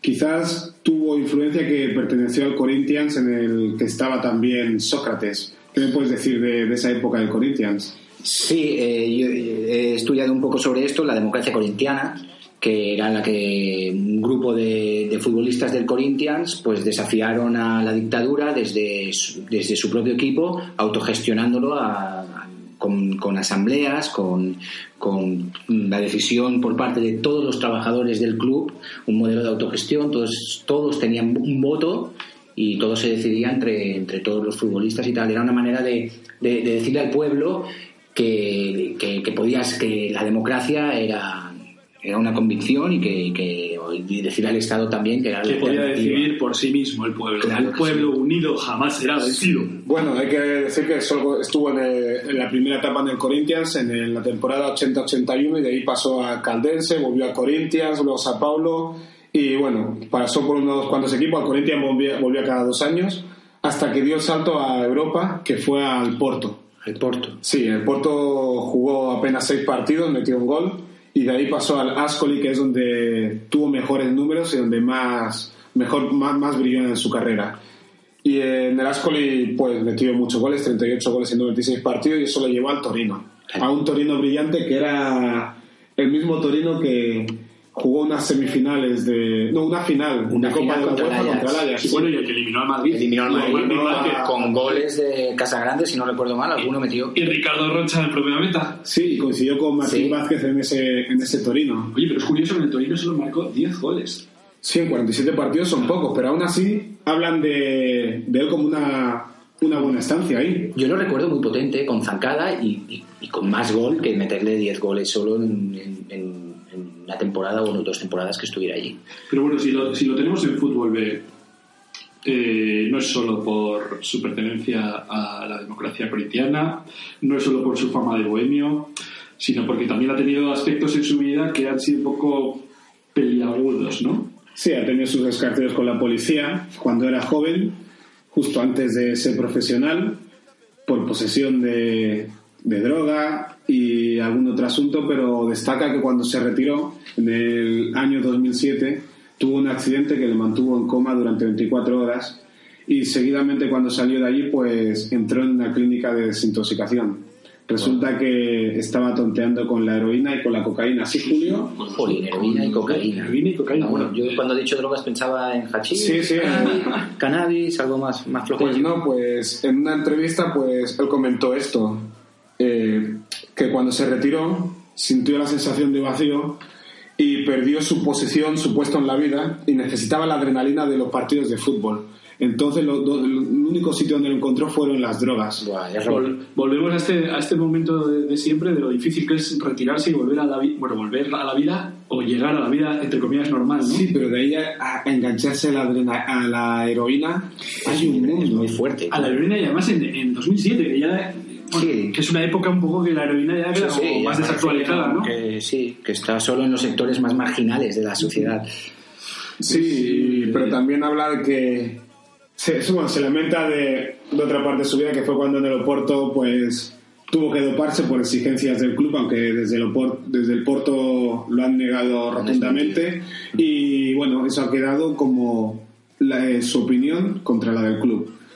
Y más adelante, ya hace poco, en el año 2015, sufrió un ataque al corazón que puede ser derivado a estas costumbres que tenía con la droga. Hombre, esto, esto siempre se dice, sobre todo de un ex drogadicto, que puede ser Sí, los excesos, pero siendo pero- joven, 50 y Claro, pocos años tenía, 52 años cuando le pasó, ahora mismo, pues mira, ahora está sano y salvo porque ha rehecho su vida, evidentemente, si con 54 años y todas las ayudas que tiene, porque la gente le tenía mucha estima, ¿eh?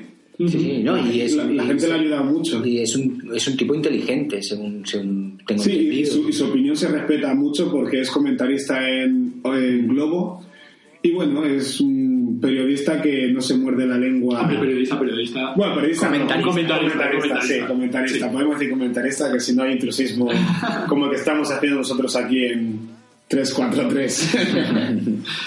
Walter Casagrande, bueno, no era Walter Casagrande en realidad, era Walter Casagrande Jr.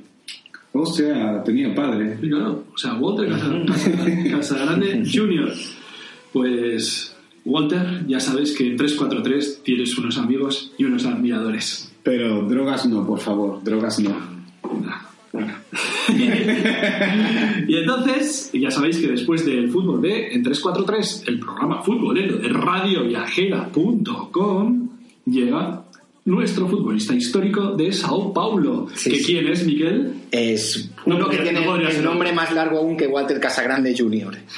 El, mi número 10, ¿vale? Es Sócrates Brasileiro Sampaio de Sousa de Oliveira, más conocido como Sócrates. Mejor. Yo creo que fue el primer futbolista que tuve conciencia físicamente de verlo. Sí, Eh, sí. Wow, tenía una Yo planta. fue el primero, o sea, de verlo y decir, porque me, me sorprendió mucho eso de la cinta en el pelo, la- tal, y claro, era el Siempre Mundial volvemos al 82. pelo, sigue. Sí. Sí, llevaba pelo y barba. Pelo, No le, barba. no le importaba cómo jugaba, no. es- No, no, cualquier te digo físicamente. Yo a Sócrates le vi muy poco Bueno, jugar. eh, Sócrates está considerado uno de los futbolistas más talentosos de la historia de Brasil, ¿eh? a pesar de que Sócrates medía 1,92. 1,92, pero ¿qué pie calzaba? Sí, sí, lo hemos dicho antes con, como su hermano Raí, que el mismo pie, un 38, ¿era? 37, ¿eh? 37, una Todavía persona no me lo puedo creer. de 1,92. Por eso a lo mejor le daba de- más de tacón, dicen que le daba más con el tacón que, que con el empeine, porque para dar con este empeine le voy a dar con el tacón. Seguro que no era ni el tacón. ¿eh? Sí, sí. Bueno, sobre lo del tacón, la leyenda urbana dice que chutaba los penaltis de tacón. Tenemos que decir que no hay ninguna imagen, ni en YouTube, ni, en- que, ni nadie que haya dicho que haya visto a- en un partido oficial chutar un penalti de tacón a Sócrates. No. Sería en algún entrenamiento o algo y ya sabéis, estamos viendo, descubriendo que lo exageran mucho en Sao Paulo y en Brasil. Creo que la- el internet les ha, les ha fastidiado la leyenda. Hombre, ¿Cuántos eh, goles marcaría eh, Pelé eh, realmente? Lo que, lo que sí hay son Sócrates tirando penaltis de tacón de este eh, en un entrenamiento. Sí, dándole tres toques Sí, en cuatro. no, no, En no, entrenamiento chutar te- penaltis con la cabeza. En uno sí que lo, lo levanta y le da de tacón. Eso ni Ah, penalti ni nada. Pero que exagerado. parece que, que chutaba Nada. los penaltis de tacón en los mundiales. Y no, Nada, no, es así. Nada, Pero era nada. un futbolista excelente, excelente, gran visión de juego, mucha técnica. ¿eh? Y bueno, y además pues tenía gol también.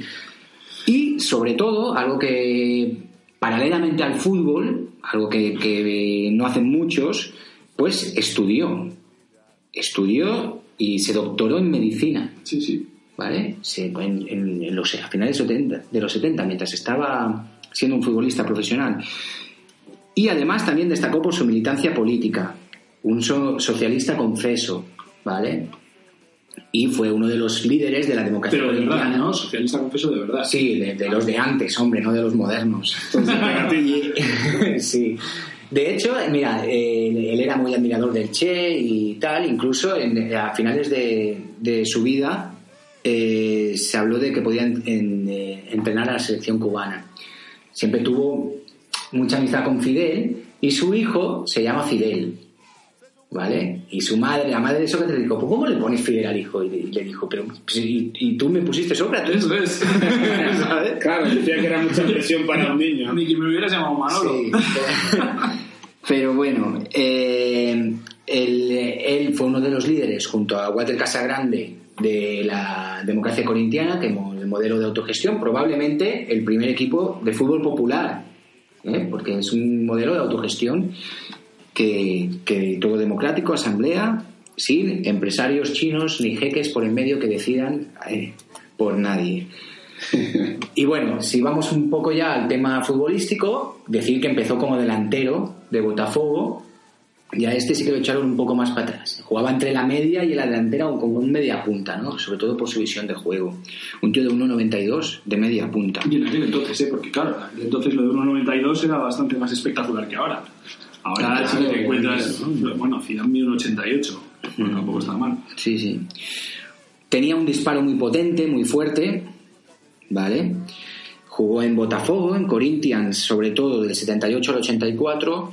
Ya con 30 años se va a la Fiorentina, temporada 84-85, con una temporada un poco discreta, aunque jugó 25 partidos y marcó 6 goles. Sí, en pero el bueno, calcio. lo que él dijo es que se iba a Italia para leer a Antonio Gramsci. Ah, sí. En su idioma original, además, decías. Ahí iba a aprender el idioma y tal. Y luego volvió al Flamengo con Zico. Con Zico recordamos que Zico y Sócrates en, eh, en el 82 eh, hicieron un, un mundialazo con la selección brasileña, ¿vale? Y luego terminó en su carrera en el Santos. Es conocido por sus mensajes en la, en la cinta que llevaba en el pelo, mensajes de paz, de democracia. Sí, que la ¿vale? FIFA se los cargó. ¿no? En- en- al final ya no, no, se los en dejaba México llevar. 86 los llevaba. Justicia. De hecho, en México se- se- eh, 86 le marca un gol a España. Me parece el, part- el partido aquel que Mitchell también marca un gol, pero no, no lo dan por Sí, válido. y- que, o sea, es además un gol como de medio... es, es fuera de juego, creo. sí. Creo que es fuera de juego. Y eh, no sé si ayuda de Zubizarreta también, pero, pero bueno, marca un gol contra España. Vaya golazo el de Mitchell anulado, ¿eh? Era, era un golazo, porque la para con el pecho y le pega desde fuera Sí, del sí, área golazo. entra por Era todas un golazo, entra en, en- en- creo Sí, que da el sí, larguero, sí. rebota eh, un, un metro dentro, Sí, sí. pero sale fuera y, eh, y no había ojo de se ni nada. no- Sí, sí. Y bueno, y decir que desgraciadamente también tiene algo similar con Walter Casagrande, porque fue un reconocido fumador y bebedor. De hecho, tuvo muchos problemas de alcoholismo y, falleció un 4 de diciembre de 2011. Antes de fallecer, mucho antes, en 1983, en una entrevista dijo, mi sueño sería morir un domingo y que ese domingo Corinthians fuera campeón. Pues vamos allá. Agarraos. Sócrates murió un 4 de diciembre de mi- 2011, domingo, y Corinthians fue campeón. ¿En serio? En serio. Pero ¿queréis saber otra cosa? Hoy, si ya sabéis que los programas de Radio Viajera los grabamos en diferido. Es un podcast. Hoy es 19 de febrero. Pues Sócrates hoy hubiera cumplido 64 años porque hoy es 19 de febrero. Sócrates, Sócrates está con nosotros. Que pronto se fue. Qué pronto se- Me encanta esa frase que dice cuando, cuando le decían lo de que bebía, fumaba, que tal, a ver su preparación física y tal, y decía que eso no afectaba a su labor porque el fútbol no es como el tenis. Aquí tienes 10 compañeros más que corren por ti. Sí, sí, sí.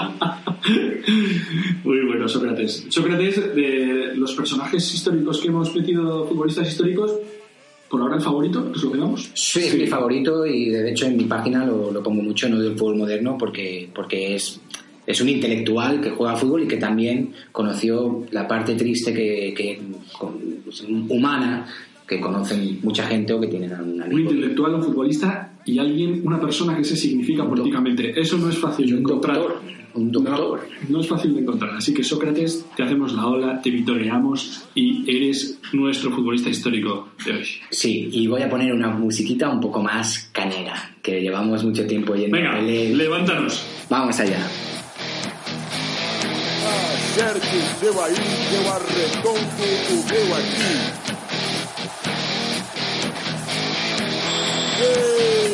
Está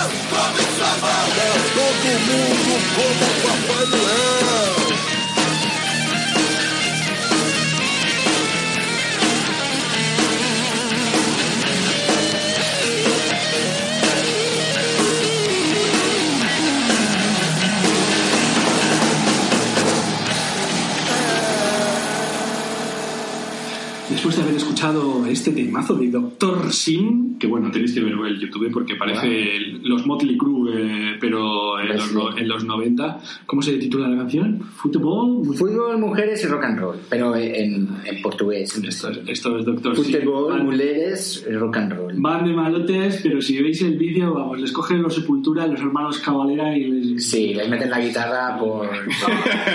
Vamos a dejarlo ahí. Eh, nos metemos en la recta final de 343, el programa futbolero de radioviajera.com y ya sabéis que siempre terminamos con un debate tertulia apasionado donde nos matamos por defender nuestras ideas futbolísticas.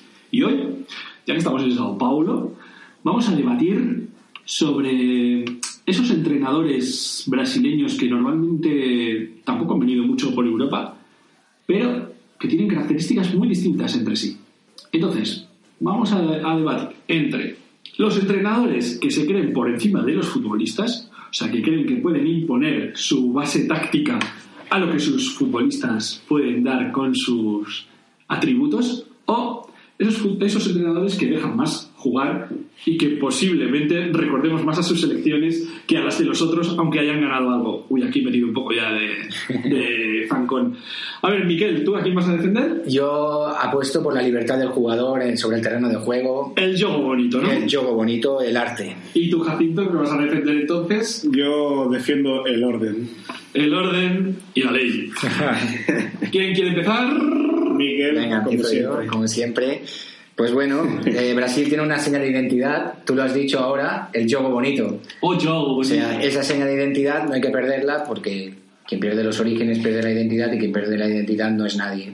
Cuesta mucho Me ha reconocer, esta cuesta mucho reconocer y aún a Brasil sin juego bonito. O sea que le paso la bola a Jacinto. Ya- No, ya- no, no, ya- no le has pasado la bola. Has, has pegado un chute desde fuera del área. Nada más empezar el partido. Una está, vaselina, de hecho, está dirigiéndose a las mallas. Espérate que la paro con el pecho sin más. Dale, Oliver y. Eh, dice que cuesta. Ha dicho lo de cuesta reconocer a Brasil sin el juego bonito, pero si miramos bien, lleva como 20 años casi con ese juego que ya no es juego bonito. Hay gente que no lo ha visto jugar de otra manera. Así que la etiqueta del juego bonito, si nos olvidamos del anuncio de Nike, es todo artificial o es viejuno. Y entonces yo creo que el futbolista brasileño necesita cierto orden porque es muy alegre a la hora de jugar. Y eso está bien. Pero yo como africano sé cuáles, son las consecuencias de jugar alegre. Es no conseguir victorias en los torneos importantes. Los equipos africanos pecan siempre de eso. Mucho ataque, mucha diversión y a la hora de defender hay desbarajuste y es lo que nos condena una y otra vez. Y para mí siempre ha sido doloroso ver a los equipos africanos y creo que los brasileños saben de qué va la historia. Han sido mucho mejores en otros mundiales y no se los han llevado. Por suerte han ganado otros mundiales y saben lo que es ganar. Pero saben que a día de hoy, contra equipos europeos, no pueden andar con esa alegría con la que jugaban antes. Mm, a ver, a ver, a ver, espera, ha, ha parado, ha parado bien el balón Jacinto. No sé si, si nos puede co- eh, convencer, pero primero vamos a puntualizar, vamos a poner unos ejemplos de entrenadores de uno y otro bando. Por ejemplo, eh, entrenadores de- del bando táctico jacintiano serían eh, El cuadrado mágico. Luis Felipe Scolari y su bigotillo, eh, el cuadrado mágico de Luxemburgo, de infame recuerdo para todo el madridismo, Parreira. o Parreira. Y en el juego bonito Yo me voy con Tele Santana. tenemos a Tele Santana, Mario Zagalo, que han tenido, que han tenido éxitos irrefutables. Recibo el balón. Recibe el balón, Miguel. Y, y y- y le voy a chutar uno que se va a ir del campo. Menos mal que, bien, que defiende bien ahora. Sí, dale que Jacinto, Jacinto Me- está menos, mal que ha dicho que defiende bien ahora Brasil, porque para llevarse un 7-1 en su campo, en su mundial, ha tenido que defender bien. No he visto O sea, un, zasca, un zasca parecido desde hace Creo, 506 años. creo que mi tesis de que Brasil, si no juega juego bonito, está más perdida que una cabra en un garaje, es total. Este golpe... Y contra un equipo europeo. Sí, golpe no sé si lo va a poder- 7-1 no sé si lo va a poder encajar Jacinto, ¿eh? Ha perdido la identidad desde el 94, claramente. Desde el 94, estoy de acuerdo, en ese mundial. El de Parreira. Ujú. Eh, ganó el de 2002 porque tenía Con el unos futbolistas que, que una generación, Pero con el Ronaldinho, Ronaldo, que tenía en el 94 también, que podía haber jugado muchísimo mejor de lo que jugaba. Claro, el del 94 sí, por supuesto. Pero claro, y, pero fue Amarrategui. Sí. Y, y en el 2002, con Scolari, que también es Amarrategui, tenía unos futbolistas con tanta calidad que se, se- se- se tenían que saltar las normas.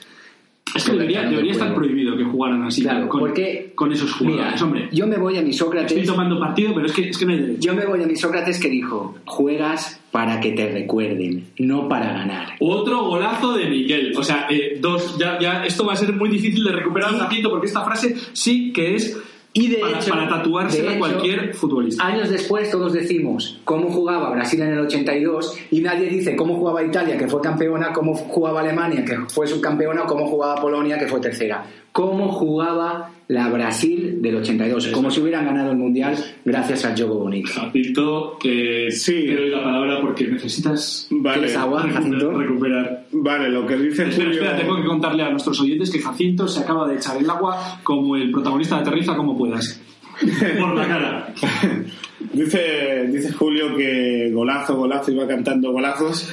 Y bueno, para que sean golazos tienen que entrar. Puede decir que han sido buenos tiros, pero donde hay un buen portero no importan los buenos tiros. A ver, a ver. A ver, mon ami, amic meu, my friend. Está bien, está bien ganando tiempo, Jacinto. A ver, está mirando a ver cómo viene la bola. entre, entre el agua por la cara y, y- y estos vaivenes. Es que ha soltado, ha soltado una parrafada tan grande que ya desconecté a- al primer minuto y estoy intentando Estabas recordar. como- si Los siete goles, estás- estás con los si siete viene goles. alguna, alguna palabra vaga de las que ha dicho. Y lo- gracias por recordarme lo de los siete goles. El problema de los siete goles es que estaban impregnados por el espíritu del juego bonito. ¿Quién representa el juego bonito? Neymar. Neymar ya no estaba, pero había dejado su semilla en el equipo y claro, querían hacer juego bonito cuando no estaba Neymar. Entonces, ¿qué pasó? Se comieron siete goles. Hicieron juego bonito a la inversa.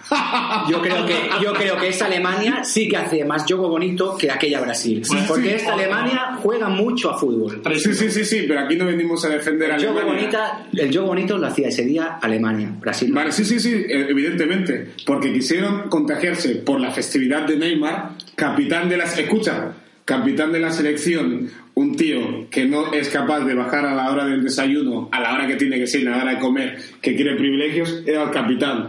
¿Qué, qué consiguió? El desgobierno dentro de ese equipo. Y cuando él faltó, los cimientos estaban ya destrozados. El juego bonito lo quiso traer él.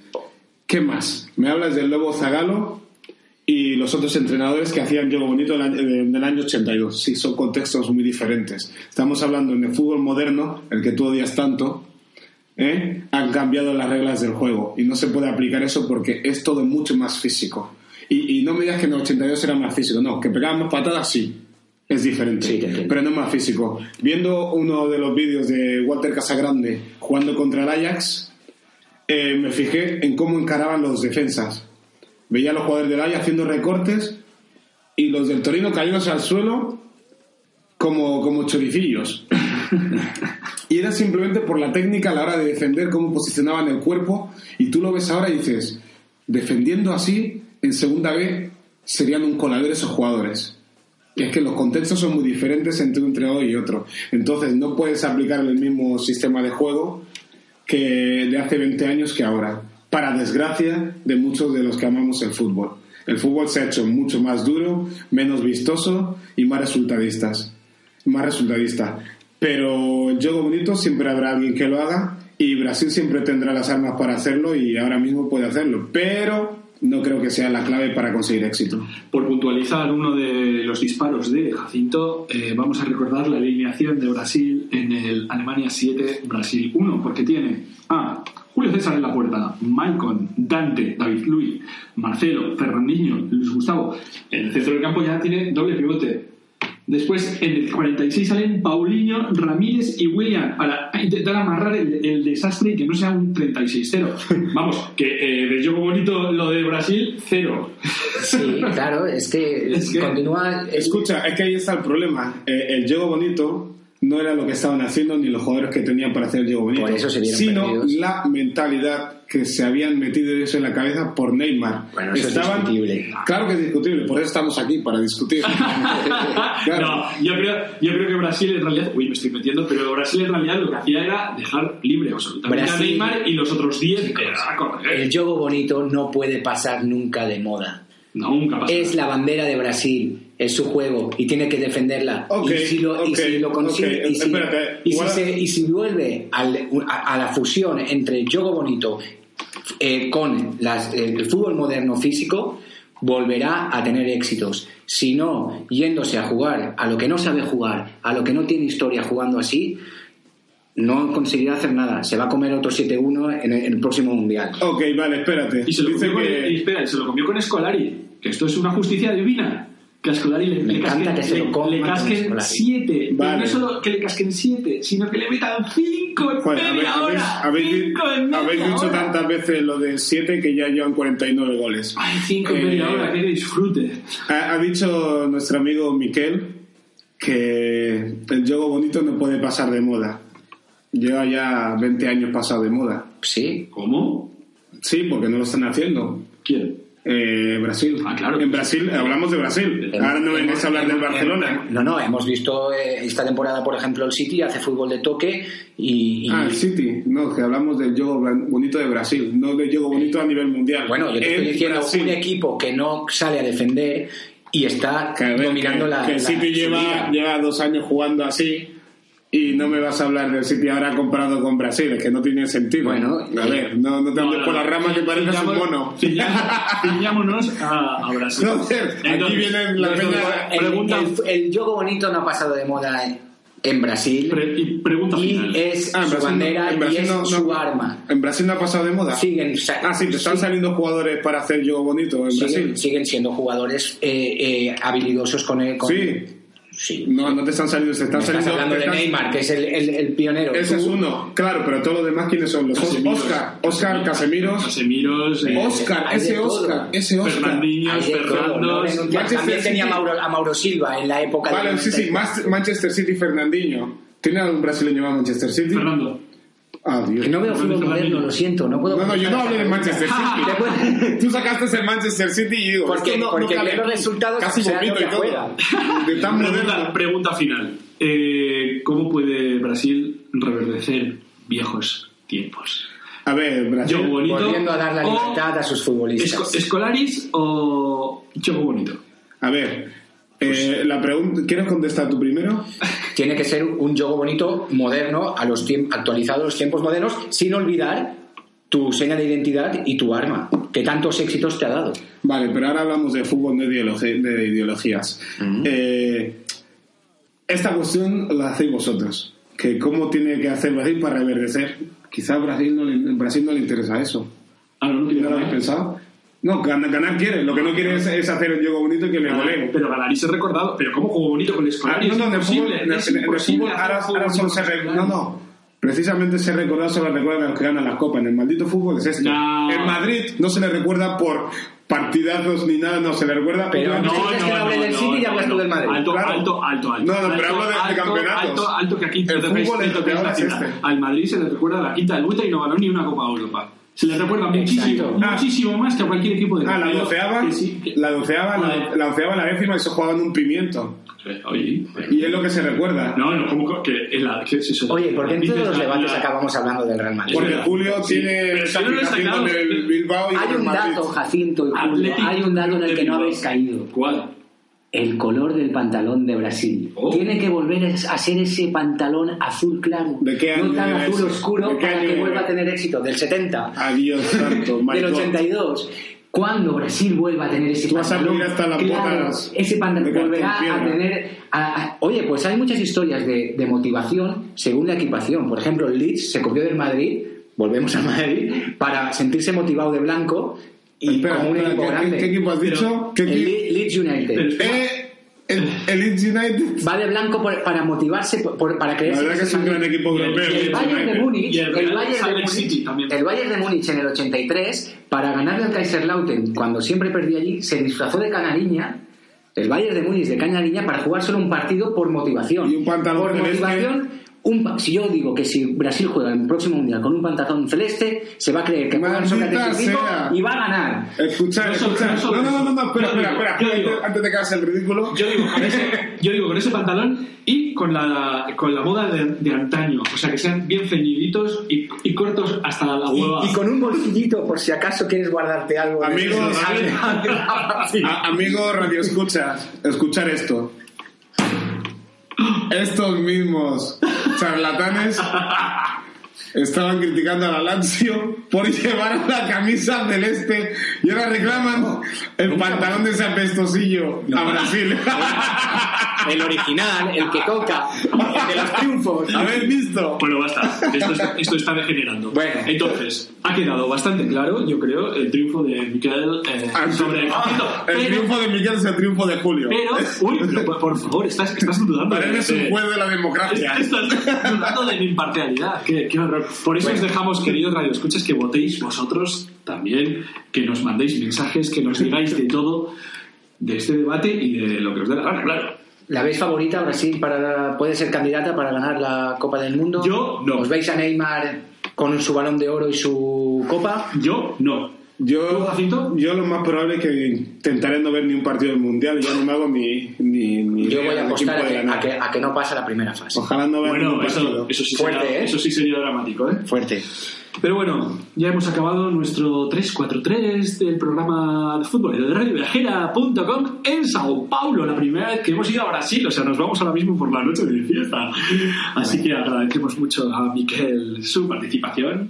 A vosotros, Muchas gracias. gracias. Miguel Jacinto, muchísimas gracias por tu aparición y ese puñetazo que Gracias, has dado sí, la mesa. creo- Que Te, veo que te estás poniendo una, una bendita, te has hecho daño bonito. No, pero estoy muy contento porque he estrenado el puñetazo de Jacinto. Lo podéis llamar el machete Jacinto. El puño Jacinto. Lo vais a ver muy a menudo. Y yo no me agradezco porque ya sabéis que soy Julio Arriaga, el artista, eh, una de las personas más guapas del planeta. Y no puedo hablar más. Así que os vamos a dejar con una canción. De ¿Con los qué buenos tiempos, de ¿Con cuando temazo? Brasil ganaba Copas del Mundo jugando a... Un temazo que se llama A Copa do Mundo en Nossa. Nossa.